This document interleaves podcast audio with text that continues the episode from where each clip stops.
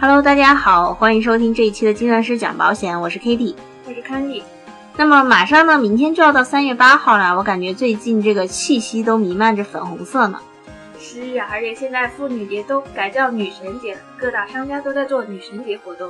确实呢，虽然司法解释上呢，对于十四岁以上的女性啊，其实是应该称为妇女了，但是呢，大家从心里还是觉得女神比较好听吧。没错。今天就来来聊一下女神会遇到的婚姻关系，而且是婚姻关系中格外引人注目的夫妻财产问题哦。对啊，我也正好有这个疑问呢，就是特别是因为我们是精算是讲保险嘛，那这个保险到底属不属于夫妻的一种共同财产呢？要想弄懂这个问题，得先知道夫妻共同财产的法律定义。我国婚姻法对夫妻共同财产是这样说的：说一共包括了五种。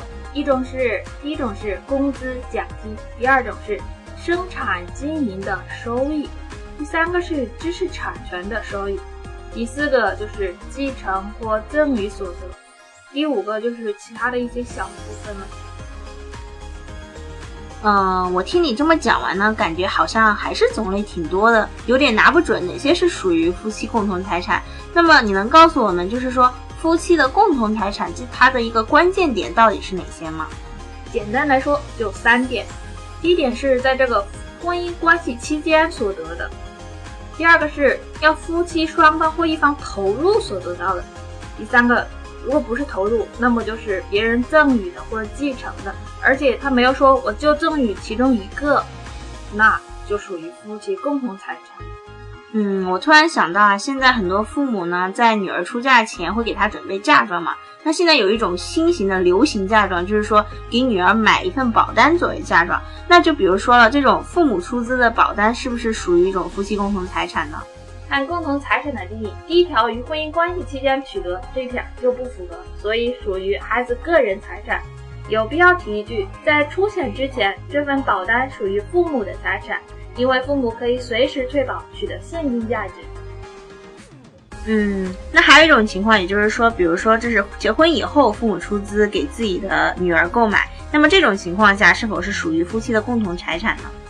同样的，在出险之前，父母可以随时退保，取得保单的现金价值，保单其实是归父母所有。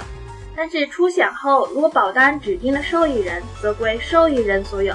如果没有指定受益人，那当然是女儿的个人财产啦。那还有一种情况，就比如说我结婚以后呢，我用我自己的婚前个人财产呢，给我自己买了一份保险。那么像这种情况呢，到底是属于我们夫妻的共同财产，还是说这仅仅只是属于我自己的个人财产呢？这个是用婚前个人财产缴纳保费的，当然是算你个人财产。那如果说我是用我婚后的工资给自己买保险呢？这就要分两种情况来解答了。婚后工资一般属于夫妻共同财产。